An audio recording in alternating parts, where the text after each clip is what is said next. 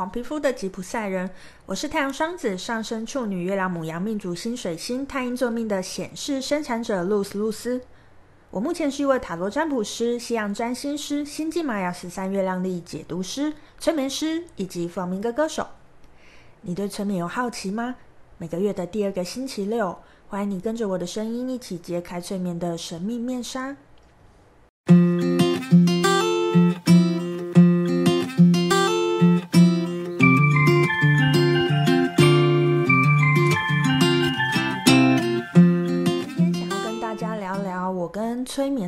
分哦，其实啊，在处理情绪事件的方法有非常多种。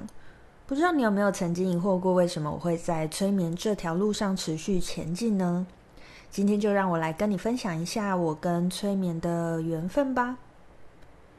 从小看着电视里面的大卫催眠，那时候只觉得催眠是一件很神奇的事情啦，并没有对它产生多大的好奇或者是兴趣。一直到了我上了大学，在一次的社团讲座里面，听到学校附近有人在做催眠的讯息。那因为我其实就是一个充满好奇心的人嘛，那带着好奇心，我就开始了我跟催眠的第一次接触。那是一间在公馆的书店，叫做佛化人生。嗯，这间店好像有点有名啦，我相信可能有人听过吧。那我那时候听说里面的老板有在做催眠，嗯，我就跟老板娘约好了时间呢，问了价钱呢，然后那个时候呢，催眠是以时间计费，每个小时的价格对当时还是学生的我来讲，实在是真的是蛮贵的。但我就想说啊，我就只是想知道催眠在干嘛，那我就去体验一个小时看看。于是我的好奇心还是让我宁愿少吃几顿饭，也要去一探究竟。后来到了约定的时间，老板，那你的老板，也就是我遇见的第一个催眠师福长，他带我进去一个在书店旁边的小房间。那他长得很亲切啦，像一个和蔼的大叔，稍稍瓦解一些我不安的心情。呃，他告诉我说，第一次催眠前要做一些训练，开启被催眠的能力。我就在那个小房间里面跟他开始了手指变色的训练，辨是辨认的辨啦，也就是说，呃，哎，那个那个训练是这样，就是他会准备非常非常多不一样颜色的纸板，然后你就你就用手去摸，你不能看那个纸板，然后你就要告诉他那个纸板是什么颜色。听起来有点像特异功能，对吧？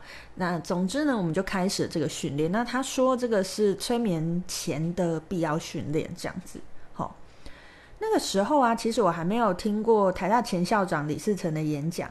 我那时候不知道什么是手指试字，试字 有点难念。手指试字，手指试字就是嗯。如果如果大家有兴趣，也可以去呃搜寻一下那个台大前校长李世成的演讲，因为他其实就在研究这方面的东西，就是呃他有找到有特异功能的一个，我记得是日本女生吧，然后他用手指去摸了那个字，字可能是打的哦，所以所以应该是跟那个比如说笔触是没有关系的，那他就可以。呃，知道那个字在写什么，所以你就是用手指辨认字，这样子是一个很神奇的特异功能。这样，那那时候我其实还没有听过这个演讲啊，所以我不知道这是什么，也不知道什么是脑场。好，脑场也是在那个演讲里面我，我我后来知道了，大家有兴趣就可以去听一下那个演讲。所以，所以其实那一天他训练我的东西，我一切都觉得非常新奇，也非常的神奇。那在那一间呢、我们催眠的小房间里面没有时钟，其实也没有外面的光线哦，所以我其实实在是不知道这个训练我们到底做了多久，直到只知道我开始担心起我的荷包了，因为我觉得我付不起今天的催眠费用，可是我完全都还没开始啊，我们就一直在训练呢，我怎么可以现在就走？那我牙一咬，还是继续下去。终于在很多很多次的训练当中，哇！我终于通过了测试。我们终于开始进行催眠了。那这次他呢，带我去我的两个前世，其中一个前世是我是一个明初有钱人家的大家闺秀，因为不敢跟爱人私奔，然后一辈子就郁郁寡欢这样。那另外一世的是生生长在一个贫穷人家，然后那一世我是男生，然后我是一家之主啊。虽然每天都过着为生活辛苦忙碌的生活，可是家里面的爱就是支持我继续走下去的动力。那时候啊，在每一世的结束的时候啊，他都会问我同一个问题。他说：“呃，在这一世你要学习的是什么？而不管是……”呃，我看了两个前世嘛，我在哪一世里面，我的答案总是我要学习的是快乐，所以我累世当中的其中两世在寻找的就是快乐。这样，那那天结束催眠之后啊，我要离开小房间的时候，他就看了一下时间，跟我说了一个对当时的我来说根本就是天方夜谭的天价价格。但是下一步呢，他就从他的私房钱抽屉里面拿出一半的金额给我。就拿出现金来给我，然后他就跟我说：“啊，等一下拿出去交给他老婆，这样他就不用交代，不用跟他老婆交代为什么他只收我一半的费用。”对，所以实际上我只付了一半的费用。他就是一个这么神奇的大叔，这样子。哦，那这就是我催眠的初体验啦，就在这样懵懂的状况之下结束了。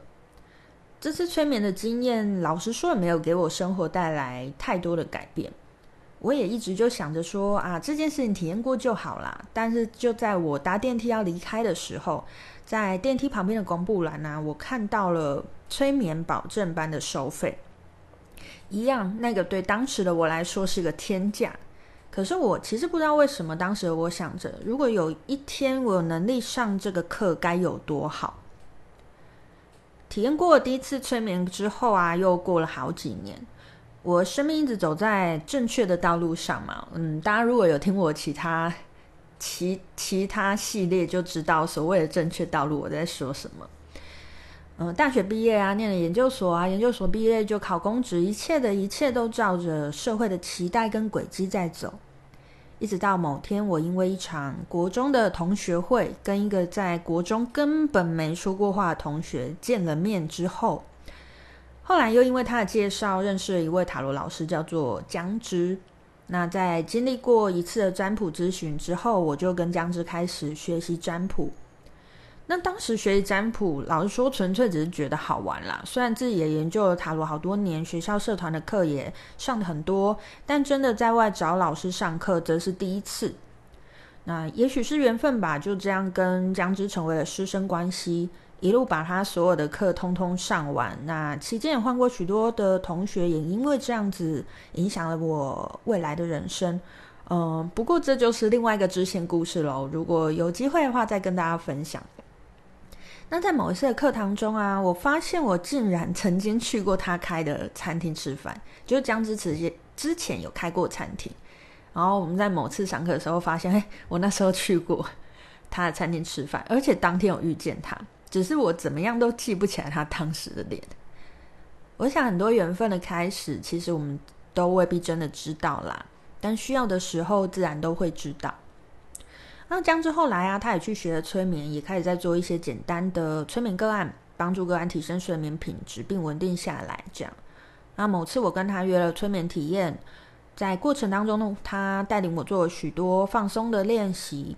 这次催眠做的时间不长，大概是二十分钟左右。结束之后，他告诉我一些回家功课，要我每天持续的进行练习。但因为老实说，我并不是因为有困扰才去体验催眠的嘛，所以想当然尔，我回家就完全没有练习。不过在那天结束之后，我也的确是一夜好眠啦。虽然我一直都是很好睡的人，可是那一天的确有感觉到进入更深层的睡眠，这样子。时间一直推移到这边，我还是没有强烈想要学习催眠的念头。只是我觉得蛮有趣的是，明明都是催眠，为什么两个人做的事情差别那么大？催眠到底是什么？其实老实说，我在经验了两次之后，我还是不知道催眠是什么。一直到这个时刻，我都还不知道，我其实已经悄悄的跟催眠结下了很深的缘分。好。跟催眠的故事真的很长，所以我大概需要花两集的时间才能跟大家分享完。呃，今天先跟大家分享到这边，如果有任何的疑问，也欢迎私讯询问我，我会一一一的回复大家。那如果你信任我，也欢迎找我预约催眠呐。嗯，我是露丝露丝，我们下周见喽，拜拜。